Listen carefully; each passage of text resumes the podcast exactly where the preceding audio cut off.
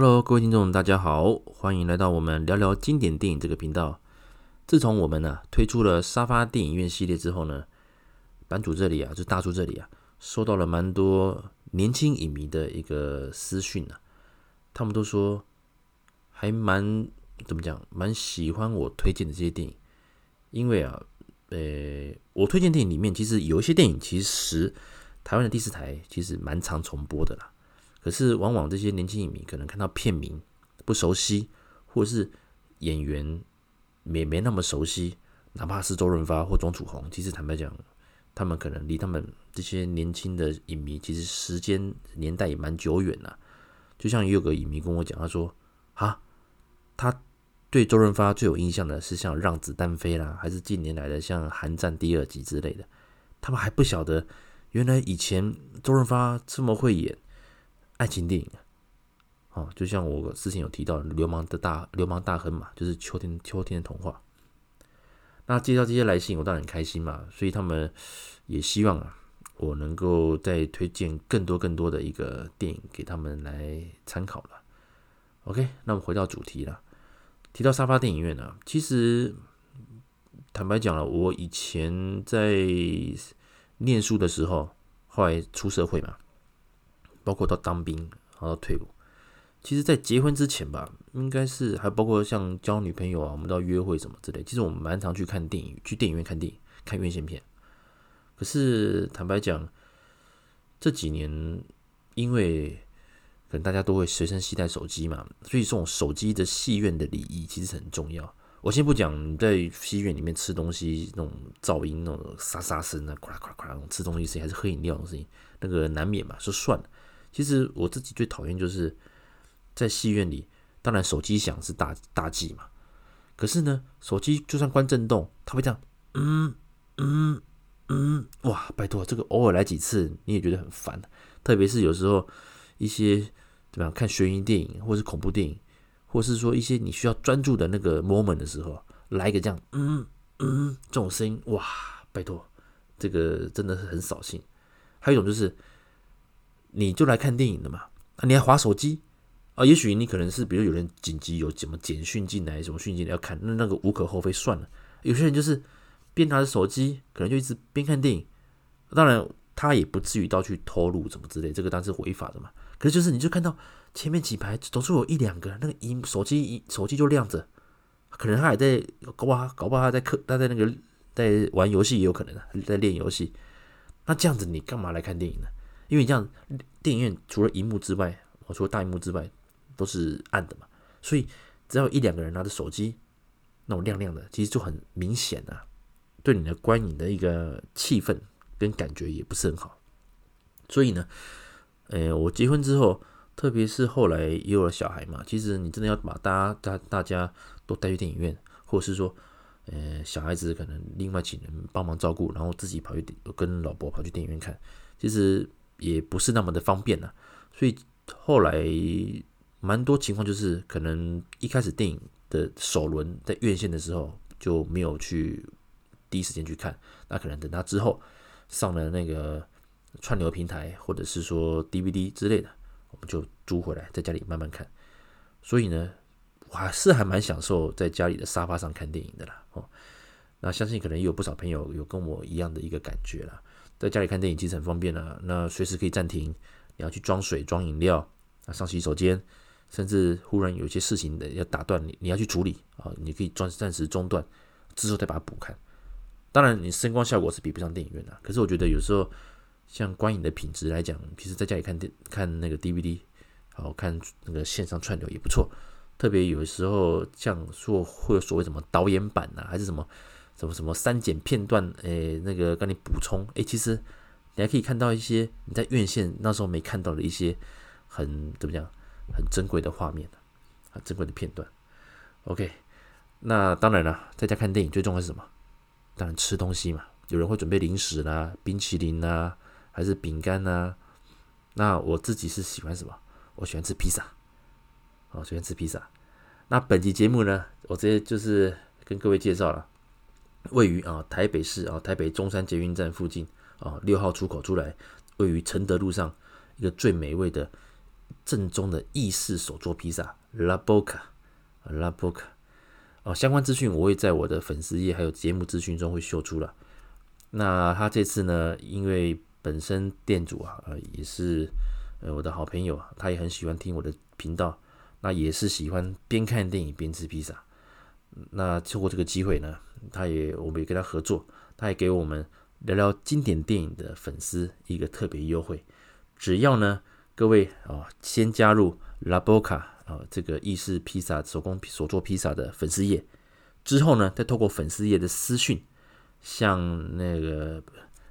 版主啊，像小编啊，像那个店里的人来提供，你就是聊聊经典电影的粉丝，或者是你可以秀出聊聊经典电影的订阅的截图，订阅这个频道，呃，比如说 Apple Podcast 或者是 Google 播客。或者是 KKBOX、Spotify 都 OK，你只要秀出你有订阅聊聊经典电影这个频道，那你就可以享用内用哦，在那个 La Boca 的餐厅里面内用满千元直接九五折，那外带的话不限金额直接八八折，很划算吧？好吃又有那个价格优惠，那如果住在台北的朋友啊，可以参考一下相关店家资讯，我会放在我的节目资讯页。还有我们脸书的粉丝页也会做一些介绍。OK，好，谢谢 La Boca 呃所做披萨的一个呃赞助。好，我们就来今天的主题了。今天我们沙发电影院要介绍的是什么呢？就是我个人蛮喜欢的，呃，由彭浩翔导演的作品，呃，所制作的一个很经典的作品，就是《志明与春娇三部曲》。那《志明春娇》是第一集了，它是在二零一零年所呃上映的。第二集《春娇与志明》是在二零一二，而三部曲的最后一集，这是第三集，是《春娇救志明》，这是二零一七年的作品。讲到这边，应该会有人说：“诶，奇怪，你不是聊聊经典电影吗？那怎么这部电影明明还是二零一零年第一集嘛？二零一零年还没有。”这差不多也十年而已啊，会不会太新了？因为毕竟像我们之前介绍的电影，都是在八零九零年代，最新的大概也是到二零零呃两千年的初期嘛。不过我跟各位讲就是，我们虽然是主要是以聊聊经典电影为主啦，可是我觉得只要好看的电影，不要说它是多久了，哪怕是去年或今年上映的新片，只要是好看的，我都会想跟各位介绍。那春志明与春娇，春娇与志明，还有春娇救志明这三部曲，其实已经被许多香港影迷公认为呃都会爱情片的经典之一了啊，经典之一了。所以透过这次的机会啊，刚好有几位也也有不少的那个年轻的影迷想要听听我再聊一下，呃比较特殊的、特别的那种小品的都会爱情片啊，我那时候就直觉想要这部电影哦，《致命春娇三部曲》。OK，那我简单一下介绍一下那个彭浩翔导演的一些生平啊。那有机会我还是会为彭浩翔导演做些特辑。那彭浩翔导演其实他本身的风格啦，就是善于利用呃怎么讲，香港呃一边一一般人啊，普通普通民众的这种生活作为背景，作为背景，然后而推出了许多有点怎么讲？异呃那种异类的这种呃都会电影，都有一些比较属于黑色喜剧还是黑色幽默。那他的成名作当然就是《买凶拍人》嘛，这部电影很好看，有机会跟各位介绍。再来就是像《大丈夫》啊，《大丈夫》就是讲讲呃描述四个就是怕老婆的那种怕老怕太太的那呃四个小男人相约跑去外面想要来花天酒地一番。的一个谍对谍的电影，这部电影很很精彩，而这部电影反而是我第一次认识彭浩翔的作品。像买凶拍人，我是之后才去把它找来看的。那之后当然还有出埃及记，这都是属于那种呃黑色幽默啦。那怎么讲，都题材其实都还蛮特殊的，那也很值得大家来看，真的很精彩。好，那提到就是他当然最有名的一个代表作，当然就是目就是二零一二年的一个低俗喜剧了，相信蛮多朋友都听过。那郑中基也做过这部电影，拿到了金马奖最佳男配角。好，那我们讲到这个二零一零年的这个《志明与春娇》这部电影呢，是以当时香港的禁烟令为背景啊。什么叫禁烟令呢？其实香港跟台湾一样啊，后来也是在。大概二零零七年左右吧，台湾好像更早一点，我有点没印象。就是在所谓的禁止在室内抽烟呐，所以呢，蛮多的办公大楼如果没办法设置一个符合国家标准的一些吸烟室的话，我讲我想在台湾的哈，可能都没办法在室内吸烟呐，都要到外面去抽烟。那《志明与春娇》这部电影也是在这个背景之下啊，不同那个商业大楼的。呃，瘾君子啊，爱抽烟的，大家彼此都会利用休息时间跑来后巷抽烟。那抽烟，那虽然彼此不认识啊，抽久了就认识了嘛，各自聊聊八卦。那男女主角，男主角是志明啊，就是由余文乐所主演的。那女主角是春娇啊，就是由杨千嬅。这两位演员都是我非常喜欢的香港演员。那两位在实际年纪啦，也是差了差不多七岁吧，印象中就是杨千嬅的年纪比较大。啊，这部电影。他在推出的时候引起许多人的共鸣，就是他所设定的角色就像是你我，或者是你我身边会遇到的人。这部电影其实包含了很多目前都会男女常会遇到的一些话题啦，包括像是那个怎么讲姐弟恋嘛，哦姐弟恋啊，年龄差有些差别嘛，而且差蛮蛮多岁的这种姐弟恋，然后说速食爱情，包括一夜情啊。还是说怎么讲，就是可能出轨啦，不能说外遇嘛，因为还没结婚嘛，就是可能感情上的出轨，这种就是仿佛就是怎么讲，你在你的日常生活，不要说你自己了，跟你身边的人都有类似这些状况，所以这部电影在一开始的一个开场，当然是一个比较特殊的手法。我先不破梗，还没看过的朋友可以继续看一看。今天这三部曲我不会把剧情讲得太清楚了，我讲的是说一些我的一些想法。让大家能够很快的进入状况。那剧情的话，因为蛮多地方如果讲太清楚的话，可能就失去一些比较好玩的地方。好，那我们继续。那志明跟春娇就是在这种状况之下，在后巷抽烟，然后后来就怎么讲，就慢慢的熟稔。那有一次在街上，他们为了要躲避那个，因为他们抽烟嘛，那躲避取缔，也就甚至就是携手一起一起你躲那个警察这样子。躲那个集合的人，后来后来，嗯，就因为这些事情的一些小插曲，让两人呢更熟识了。那彼此心中也怎么讲，发展了一些情愫了。可是那时候呢，其实春娇自己就有男朋友了啦，所以其实，嗯，志明是不太敢把这份感情那个说出来。那经过了许一些波折，那志明最后终于啊鼓起勇气，诶，来告白了。那基本上这部电影，它的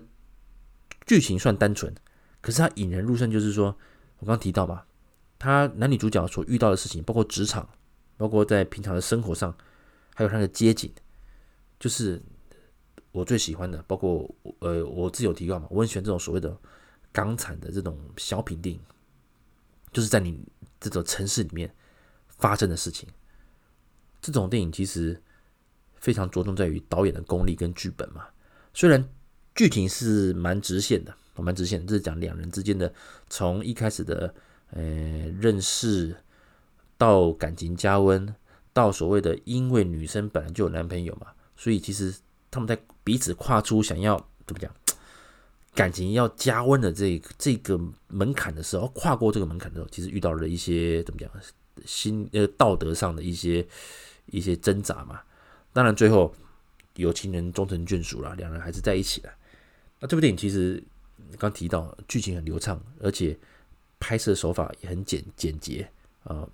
明明快。所以这部电影其实在当时在香港金像奖也是得到蛮多的肯定啊，提名的肯定。那包括杨千嬅也得到最佳女女主角的提名，只不过很可惜最后没有获奖。那最大奖的话，则是由编剧彭浩翔夺得。香港金像奖最佳编剧的这个殊荣。那第一集的这个首部曲的大成功啊，在二零一二年哦，就一样，编剧哦跟导演也是彭浩翔推出了这部《春娇与志明》哦，很好玩啊。第一集叫做《志明与春娇》，第二集就是《春娇与志明》嘛。那第二集其实深度比较不一样嘛，因为而且它的一个一个这个剧情的背景啊，也跨越了到北京嘛。好，北京就是从香港到北京。这部电影其实很单纯啊，就是说两人这是接着第一集演嘛，啊，这是两人因为克服了年龄的差异，所以后来就在一起了，那也同居了。同居之后呢，其实在某个程度上，因为随着时间的一个慢慢的一个经过了，杨千嬅原本年纪就呃春娇这个角色原本年纪就比志明大。所以在很多的怎么样社会上的一个经验嘛，还有包括人生的一些想法，当然是超前那个志明很多嘛。那志明坦白讲，因为个性使然呢、其实不要看他散散的，虽然他还是有一些事业心呢、可是总觉得就是嗯怎么样有小确幸的维持现状就好。所以至于可能下一步，比如说男女生交往到一个程度的下一步，那就是可能步入礼堂嘛。就不是那么的一个怎么样积极去去想考虑了，再加上一些两个人生活上的一些怎么讲，一些摩擦了，让春娇觉得这个志明似乎就是像一个怎么讲长不大的一个小孩子这种感觉了。后来一次的一个一个外派机会了，志明他最后选择了就是到北京去北京。到了北京之后呢，当然，途中因为他去北京搭飞机的时候，是有那个遇到呃一个很漂亮的空姐啦，啊，漂亮的空姐，那也算是艳遇嘛，哈哈。那空姐为了呃感谢他的一些帮忙，所以呢就留了联络的方式给他。那到了北京之后呢，诶，两人果然也怎么讲，诶。搭起这个友谊的桥梁啊，那一开始可能志明并没有说要特别去发展的，可是毕竟在人在异乡嘛，人在异乡，所以其实后来两人也慢慢的就是怎么应该算是在一起了，就是志明在北京啊，跟这个空姐就在一起了。另一方面呢，那春娇因为她留在香港嘛，后来也因为一些机会，她也刚好要去北京。那两人就是在北京就重逢了。其实那时候这部电影其实怎么讲？当下当时志明要去北京的时候，两人其实算是有一点就是应该算是暂时分开了，暂时分手啊，彼此冷静一下的那种那种感觉了。所以到了北京之后，杨千嬅当然一开始看到志明会很开心嘛。可是其实当他知道说那个空姐的存在的时候，连包括空姐也是啊。女人的直觉是是很敏锐的啦，所以彼此就有一些怎么样警觉心呢？那到了这边，那春娇的朋友其实大家也会为春娇觉得说：“哎呦，你就不用再为了这个志明浪费你的青春嘛！哎，来，我们帮你来介绍对象好不好？”那春娇在那个时候其实她也没有特别排斥了，反正朋友要介绍的话，那就去参加吧。那当然也介推荐了好几个对象，那最后呢，有一位就是怎么样，事业有成啊，年纪也差不多的，呃，一位成功人士了，啊，算成功人士哈。啊，因为两人的话题什么之类都很，哎，怎么讲，都很契合，所以呢，春娇也跟那这位新认识的男生也算是算是算是。有好感呐、算是有好感的、当然，心中是还是有一块，呃，一个一个一个小空间是有留着对志明的爱啊。那另一方面，志明其实也一样，虽然没有特别表现出来，其实他心中对春娇还是存有一个很难以取代的一个感情。好，那这部电影当然最后啊，大家在。彼此的化解误会之后呢，志明决定再次跟春娇再次告白。这就是一个很经典的部分了。之前我的粉丝也有也有分享，就是因为杨千嬅她的好朋友决定嫁给，因为她好朋友陪她去相亲嘛。那后来反而她没有看上眼，反而是她的朋友嫁给了其中一位她相亲的对象。那他们在宣布的时候，在那个卡拉 OK 嘛，在 KTV 里面，那春娇就默默的唱着王心平啊，一个歌手王心平的那个的歌曲啊，叫做那个别问我是谁。所以大家如果有机会啊，可以到我的粉丝页啊来看，或者是上 YouTube，你就寻你就打，呃，搜寻一下，呃，余文乐，呃，别问我是谁，或者是那个春娇与志明啊，别问我是谁。你就挑出个经典，什么经典呢？就是余文乐他知道杨千嬅啊，知道他知道呃志明知道春娇喜欢这首歌，所以他特别就是怎么讲，模仿了整个王心平的一个穿着跟他的所有动作做一个对比，做一个非常怎么讲，算是一个搞笑版的 MV，一个卡拉 OK，用这个来跟杨千嬅跟春娇呃表达他的爱意跟他的所谓对他的歉意，因为这段期间也是让他不开心嘛。这部电影全是喜剧收场，所以很温馨，而且很精彩。特别是看到了 MV 出来的时候，真的是很爆笑。哦，我讲他并没有怎么讲，诶，把这个歌乱搞了，他也是是很忠实的还原哦，跟王心平一样的动作，一样的服装。这部电影当时也是这个站也是很经典的哦，各位朋友可以去把它找来看。如果还没有看电影的话，其实可以把这 MV 找出来看，真的很好笑。基本上第二集就是到这边哦，也算是一个圆满的结束了。那一个是个人感想了，其实如果拍到二部曲到这边，算是有交代了。我觉得其实就很完美了，很完美。我也没料到，哎，二零一七年就是第二集的《春娇与志明》之后的五年，二零一七年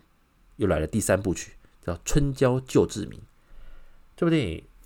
那不好意思。这部电影推出的时候，其实我是蛮期待的，因为虽然我刚讲过嘛，其二部曲的结束其实我觉得算完美了。可是毕竟这两部片我都很喜欢，哦，第一部跟第二部嘛，所以如果第三部也一样精彩的话，虽然也不晓得他会怎么主，他会怎么来走了，因为编剧也不是彭浩翔了。可是，哎，毕竟还是经典嘛，我们就去看一看。那这部电影其实就提到一个一个现实面了，又回到就是到底要不要结婚嘛？因为随着时间的经过，其实春娇的年纪就更大了，甚至有些桥段就是他也是怎么白发啊，白发出现之外，连啊某部位的毛也都变白哦，他还甚至想要把它染黑嘛哦，这些桥段其实是现在看起来很好笑了，不过我们可以反映出就是说，女人其实对于她自己的青春的流逝啊。因为毕竟男另外一半比较年轻嘛，所以呢，还是有一些怎么讲，想要做一些留住青春的那种感觉。看出说，其实杨千嬅对于说要能够怎么讲，呃，满足志明啊，其实是有下一番苦心的。这边可以看出来，其实，呃，作为。女性还是有那种这种传统，希望能够让另外一半开心的这种感觉了。那经过一些测试之后呢，其实她始终还是觉得志明好像还是长不大。虽然他们历尽了许多风波，分分合合，可是就是差那个最后一个感觉，好像就是没有办法到 走到他想要的那个阶段。那这部电影其实。也把外景的拉到台湾嘛，因为当我们来台湾旅行的时候，就遇到了地震啊，遇到地震，然后一些志明的表现让春娇可能没有那么的满意。当然回到香港之后，有一些摩擦嘛。当然最后还是所谓的喜剧收场了。不过我就讲这边就好。就我整个的观后感呢、啊，我真的坦白讲，真心觉得其实志明春娇到春娇与志明其实。就足够了，剧本其实很完整，结局也是算是交代完整了。那第三部的话，应该是说怎么讲，就算是一个可能就满足，也许就是满足影迷的一个怎么讲，呃，这段期间的一个等待吧，就是给你们小惊喜，哎，有第三部哦，这种感觉。不过倒觉得第三部如果啦，嗯，当然是我讲三部曲嘛，要三部都看，当然是都 OK 啦。那第三部的话，我倒觉得觉得大家可以把它当做是一个，就是像我们看日剧那种 SP 特别版啊，特别版就是稍微往后延伸。可是这部电影其实三部曲，第三部曲看跟不看，并不会影响到你整个的一个剧情的完整性嘛。啊，就像比如说《星星际大战》，你可能要全部都看过，前后都看过，你才会把它做一个连结嘛。那基本上，《志明与春娇》、《春娇与志明》以及第三部曲的《春娇救志明》。我坦白讲，其实你独立来看的话，除了一开始的一些角色设定稍微要下点功夫之外，其实你这三部分别看，其实都还算是一个算一个完整的独立作品啊。我个人这样认为。那如果大家当然一口气三部曲一起看，这是当然就是最完整的。因此呢，呃，就我的一个个人建议啦，这三部曲很经典哦，其实是很推荐大家看的。那就整个观影的感觉来讲的话，我觉得第一部曲跟第二部曲其实就很完美了。第三部曲的话，就当做是一个很浪漫的一个延伸版，一个特别版。这样的话，大家看起来的心情应该会觉得怎么讲？诶诶，会觉得这个电影是很值得一一看的那种轻松的小品啊。OK，好，以上呢就是我针对我目前这个算是很喜欢的《志明与春娇》系列的。三部曲的简单的介绍。那彭浩翔导演他也有很多，我刚提到嘛，最少刚一开始节目有提到，还有蛮多，